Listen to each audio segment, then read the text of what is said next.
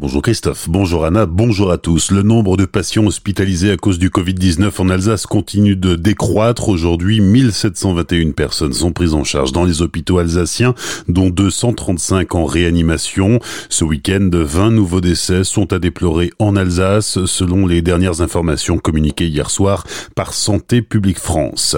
Jean-Marc Reiser demande à nouveau sa remise en liberté, unique suspect dans la disparition de Sophie Le dont le corps a été retrouvé dans Barin en octobre 2019. L'assassin présumé est incarcéré à la maison d'arrêt de Strasbourg depuis le 17 septembre 2018. Le tribunal de Colmar étudiera sa demande jeudi en visioconférence. Ce week-end, 57 départements français, dont les deux départements alsaciens, ont été placés en alerte rouge au moustique tigre. L'insecte peut être vecteur de graves maladies telles le paludisme, la fièvre jaune, la dengue ou encore le chikungunya. Pour s'en prémunir, il faut déjà éliminer les eaux stagnantes à proximité des habitations, installer des moustiquaires, ventiler sa maison, utiliser des pièges et se badigeonner de répulsifs.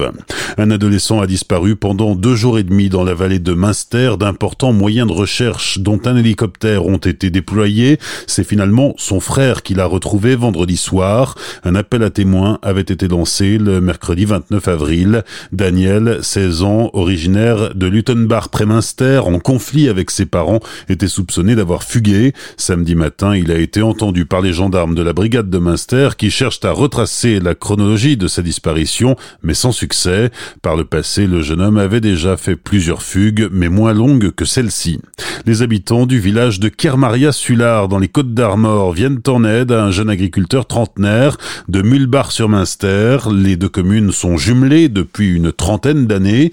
Les Bretons viennent de commander un millier de fromages pour aider l'agriculteur alsacien en difficulté à cause de l'épidémie.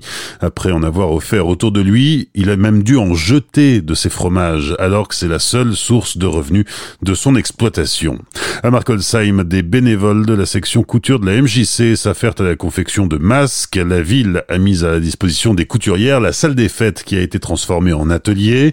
La municipalité et le département ont commandé 46 000 masques, dont 9 000 seront distribués aux habitants de Markolsheim à raison de deux par personne.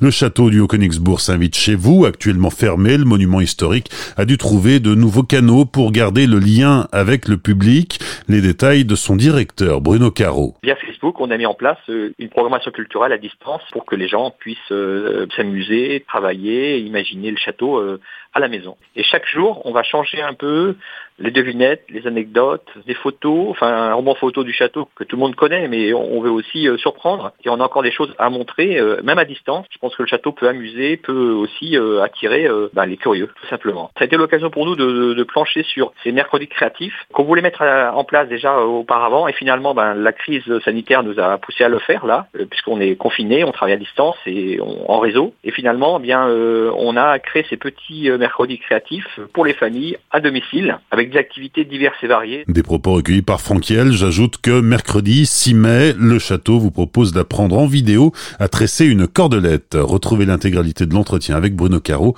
sur azur-fm.com dans la rubrique actualité locale. Enfin, le salon international Minéral et Gemmes qui devait se tenir du 25 au 28 juin à Sainte-Marie-aux-Mines est annulé. La société publique locale événementielle en Val d'Argent qui organise l'événement donne déjà rendez-vous aux collectionneurs du 24 au 27 juin 2021.